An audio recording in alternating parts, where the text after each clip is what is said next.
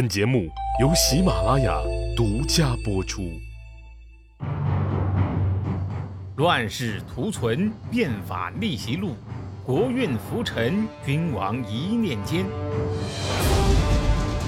看两千五百年前的战国乱世，各国如何解锁强国路。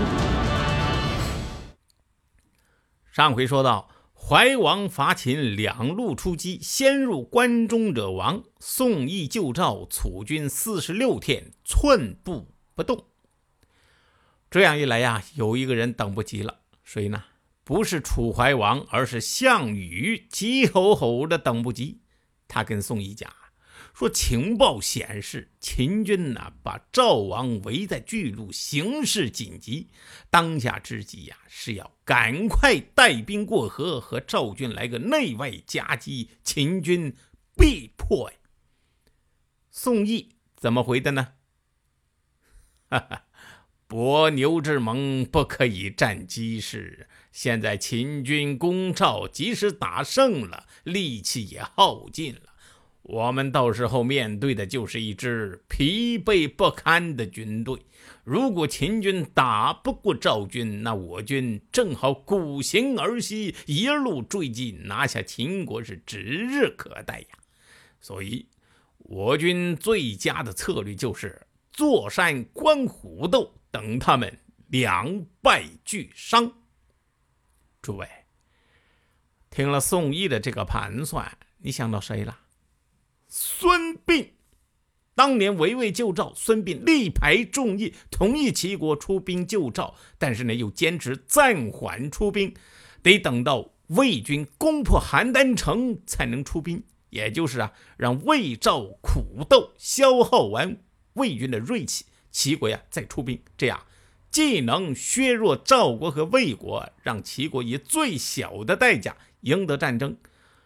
后来呀，魏国。攻韩国的时候，孙膑呢又故技重施，等魏国把韩国打得只剩下一口气的时候，齐国才出兵，这才有了马陵之战的胜利。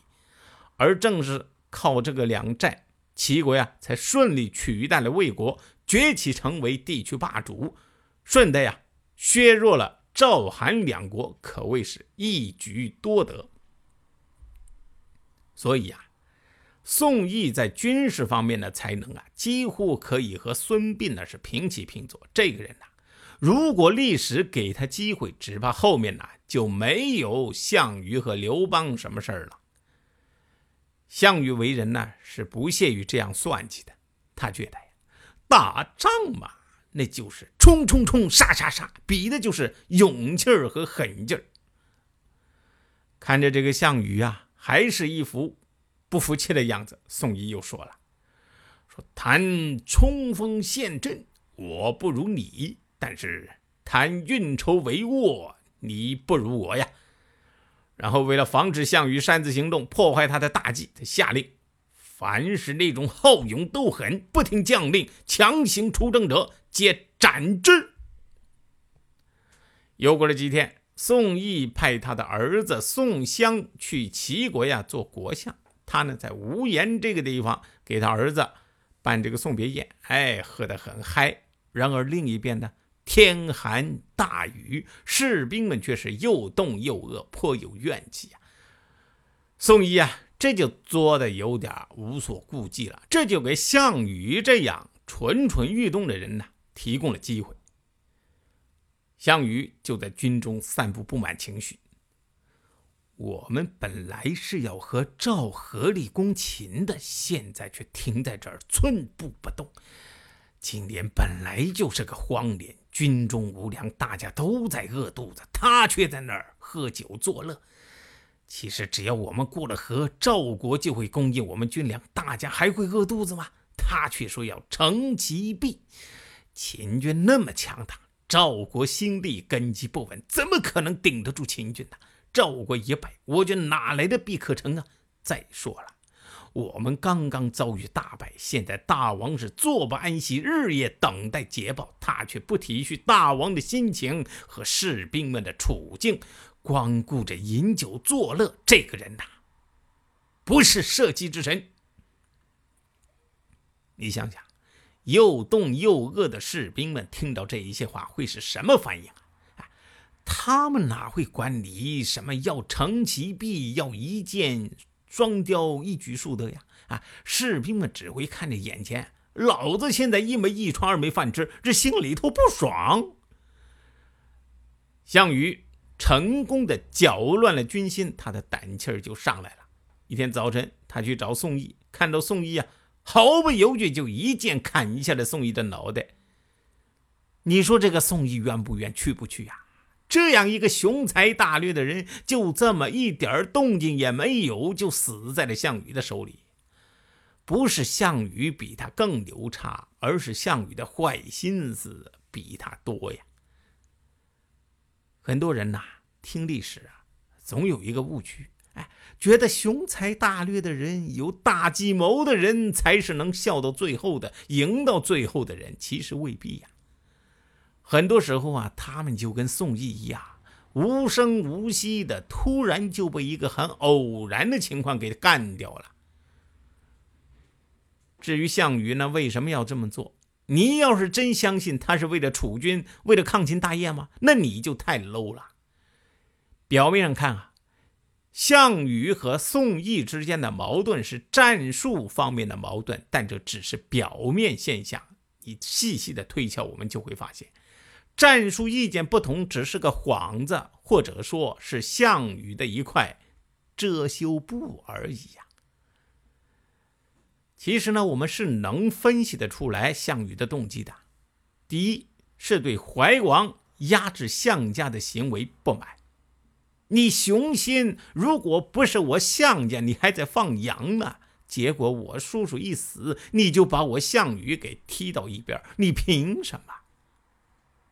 第二呢，对宋义的嫉妒。宋义上位，一方面是怀王有意提拔用来制衡项家的势力，另一方面，宋义啊确实有才，这是已经被实践证明了的。也是经过怀王考察过的，这样一个人，比他项羽更得怀王信任，更有谋略才华，现在地位还比他高，那以后还有他项羽出头之日吗？所以啊，项羽只能是用这种下三滥的手段除掉宋义了。至于什么抗秦大局，见鬼去吧！死了张屠户，猪难道还要连毛吞吗？项羽他也不是吃素的，他拎着宋义的头，对这个军中众将说：“宋义与齐谋反楚，怀王暗中命令我除此奸贼。人，哼，已经杀了，现在军中里最大，咱们还能怎么样啊？”于是诸将皆设伏，没有一个人敢叽歪，都顺着这个项羽的心思呀，为他鸣不平。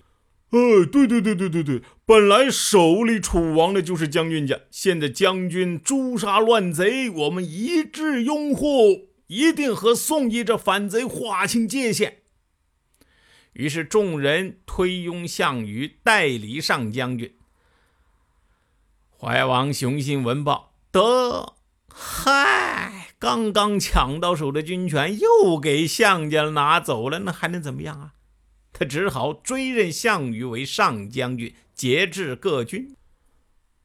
这个楚怀王雄心呐，到底还是个孩子，想法呢就太简单了。你以为你代表国家啊，就能名正言顺的将私家军收编？哪有那么容易啊？这当兵的，谁给军饷就给谁出力。你一个空洞的国家观念，就想指挥俺们枪杆子？那么，项羽杀了宋义，拿到了军权，又迫使怀王承认了他军中老大的地位。接下来，他会怎么办呢？且听下回分解。